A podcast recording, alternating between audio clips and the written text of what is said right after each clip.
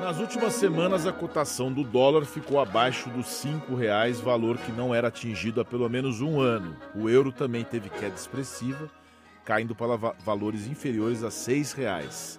Ao mesmo tempo, a estimativa para a inflação desse ano é crescente, já encosta em 6%, devendo ultrapassar o teto da meta para este ano, que é de 5,25%. Para falar sobre esses assuntos econômicos, praticamente incompreensíveis ao grande público e sobre o impacto que essas variações provocam no bolso do brasileiro, nós vamos conversar agora com Ettore Sanches, economista-chefe da Ativa Investimento. Bom dia. Ettore. Obrigado por nos atender. Bom dia, obrigado pelo convite, é um prazer estar aqui. O Héctor, transforma para nós aí, nesses, como denominado aqui na abordagem, né, que eu fiz com você, assuntos praticamente incompreensíveis. Como é que se explicam essas quedas recentes registradas no dólar e no euro e também aquelas subidas mais vertiginosas? Vamos lá, vamos lá. É, eu vou puxar na memória de todo mundo de maneira sintética que a aversão ao risco do globo subiu muito ao longo de 2020. O que, que é isso? Todo mundo que tem um dinheirinho, a hora que a pandemia eclode, né, a hora que explode a pandemia no mundo, todo mundo quer ir para os ativos mais seguros. E aí é o caso de euro e dólar, como você pontuou. Agora, como a pandemia está diminuindo no mundo todo, os países desenvolvidos já vacinaram, o Brasil vem vacinando aí com sua velocidade, mas vem vacinando, aí o dinheiro ele começa a voltar para é, ativos, para investimentos mais arriscados. O caso do Brasil é um deles, e a gente vê um fluxo para cá. E aí isso faz com que tanto o dólar quanto o euro cotados em reais volte ao patamar sub cinco reais, né, como você pontuou aí anteriormente. Mas esse panorama de quedas recentes do, do dólar e do euro representam, né, representam uma valorização do real frente às moedas estrangeiras ou é só alguma coisa sazonal? Não, necessariamente. É, estamos falando de uma melhora do real frente às moedas estrangeiras. Né? A gente nunca pode esquecer que o, o, nós temos as nossas, como economistas gostam de dizer, idiosincrasias, né? que no final das contas são as nossas características, os nossos problemas internos. E isso também batem, é, essas coisas também batem no dólar, né? É, de todo modo, nós é, estamos assistindo ele cair por conta de um movimento internacional, eu diria. Como é que funciona, Ettore, essa, essa valorização, essa precificação do, na hora. O que, que o mercado financeiro leva em conta na hora de definir, por exemplo, o valor cambial? Como é que se estabelece o valor cambial no Brasil e no mundo?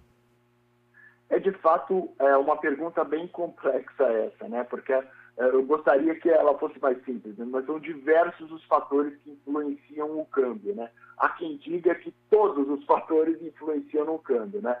Desde o risco de impeachment uh, uh, um risco ao impeachment efetivo de algum governo no mundo todo, a capacidade de pagar a, a, as dívidas, é, a capacidade de geração de receita, né? Então estou falando para você? O PIB influencia tanto o PIB do Brasil quanto o PIB do outro país, uh, principalmente dos Estados Unidos, que é a maior economia global. A política do, do, dos Estados Unidos, Donald Trump versus o Joe Biden, influencia. Se os Estados Unidos vão injetar uh, dinheiro na economia, mais um pacote gigantesco, se aqui no Brasil a gente vai ter capacidade de pagar a dívida que a gente vem contratando, se é, explodiu um caso é, de uma acusação de corrupção, isso bate no dólar, ou seja, tudo acaba refletindo no preço dos ativos e o, o câmbio é onde a gente tem a pior, uh, uh, ou pelo menos a mais intensa, a mais sensível atividade por conta dos eventos. Né? Então, uh, no final das contas, fui evasivo, mas é que tudo acaba se refletindo nos preços de, de moedas, por assim dizer.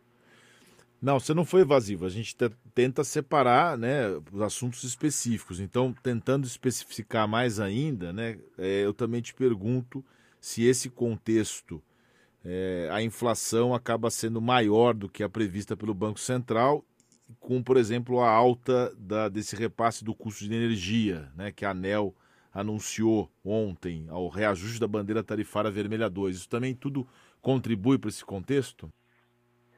Sim, tudo contribui para o contexto. Agora nós tivemos aí, nós estamos, na verdade, assistindo um avanço da inflação sistemático, né? É, no começo do ano, se é, falassem para mim, olha, a inflação vai beirar os 6%, eu questionaria de maneira um pouco mais contundente, né? É, e hoje nós estamos avaliando é, que é bem provável que a inflação toque os 6%. Ontem, como você disse, a energia foi reajustada para cima e isso acaba influenciando no câmbio. Por quê? Porque o câmbio nada mais é do que um, um preço relativo. Né? Aí a gente acaba, começa a entrar em outros pormenores. Né? Na verdade, é o preço da moeda é, dólar dos, dos Estados Unidos e a mais líquida no globo, cotada em reais. Quando os preços em reais começam a subir sobremaneira muito mais do que os preços americanos, essa diferença entre as inflações acaba refletindo no dólar também. Tem uma questão que é muito falada, né? Pelo menos é comum se ouvir falar, que a inflação é causada pelo aumento da demanda e do poder do consumo da população. Isso é verdade, Ettore? E o que, que provoca o aumento da taxa de inflação da economia? Isso é verdade, mas não é verdade absoluta, né? É, a gente, a, a uma das poucas leis que a gente pode confiar como lei na economia é a regra da oferta e demanda. Né? Se a gente olhar pela demanda, de fato, o consumo das famílias é um dos fatores que acaba influenciando a, é, a, a puxada da inflação. Mas a escassez de produto, né, ou seja, olhando pela ótica da oferta, também é um fator que acaba afetando a inflação. É, e, e por que, que eu trouxe especificamente esse outro fator? Porque é isso que a gente vem assistindo, né? Durante a pandemia, muitas fábricas deixaram de funcionar. Elas, ah, desde produtos de, de eletrodomésticos e tudo mais, que acabou reduzindo o estoque, até fábrica de commodity, né, de metais, aí, que servem de insumo para todo, uh, todos os produtos no mundo. Então, isso gerou um descompasso entre oferta e demanda. Uma demanda aquecida, não só das famílias, mas governos injetando muito dinheiro, e os produtos escassos, a oferta é, diminuta. Isso fez com que a inflação no globo avançasse como um todo. Aqui no Brasil, especialmente, houve um avanço, né? Por conta de preços de commodities, preços de alimentos. A commodity, aí eu vou falar do petróleo, né?